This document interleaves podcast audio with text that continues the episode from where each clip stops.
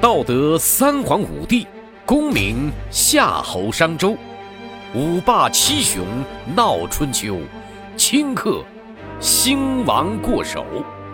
青史几行名姓，北邙无数荒丘。前人播种，后人收，说甚龙争虎斗？说句定场诗，问候一下各位朋友。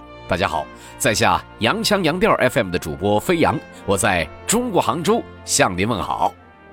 老话说，少不看水浒，老不看三国，男不看西游，女不看红楼。嗨，其实，在思想自由且多元化的今天，这些书啊，早已打破了老话的约束了，咱想看就看呢。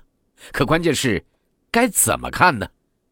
就拿《三国演义》来说吧。相信大家对于三国时的风云人物，诸如刘备、曹操、孙权、诸葛亮等三国大咖们啊，非常的熟悉。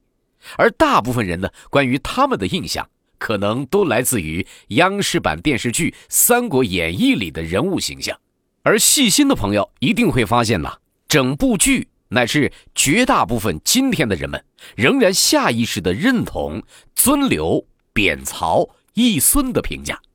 什么意思呢？嗨，大家都觉得刘备好人呐，曹操呢小人啊，而孙权则是随时两边倒的墙头草。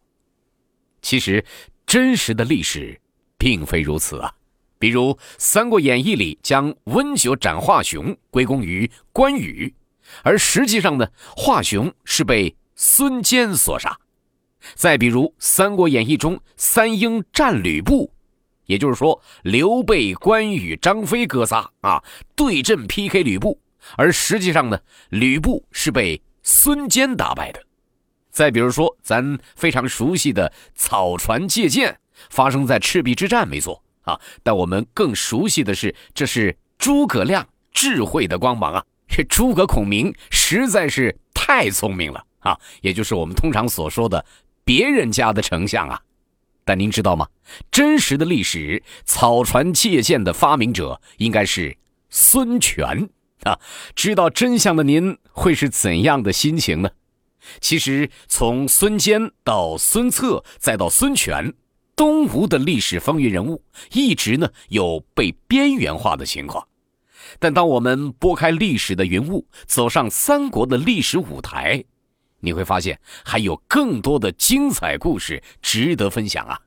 所以呢，打今儿起，我将在我的微信公众号“洋腔洋调 FM” 上推出有声书《混血儿孙权别传》。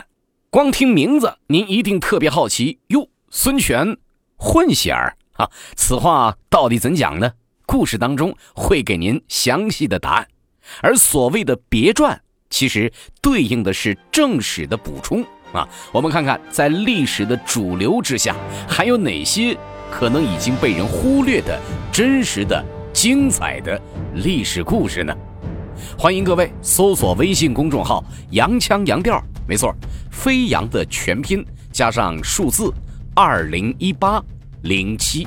来，再重复一下，我的微信公众号可以搜索“飞扬二零一八零七”。没错，飞扬是全拼英文字母飞扬加上数字二零一八零七连在一起呢，飞扬二零一八零七，欢迎各位到我的微信公众号上一起来听一听三国历史舞台上孙权的那些可能不为人知、鲜为人知的故事吧。来，故事，咱正式开讲。滚滚长江东逝水，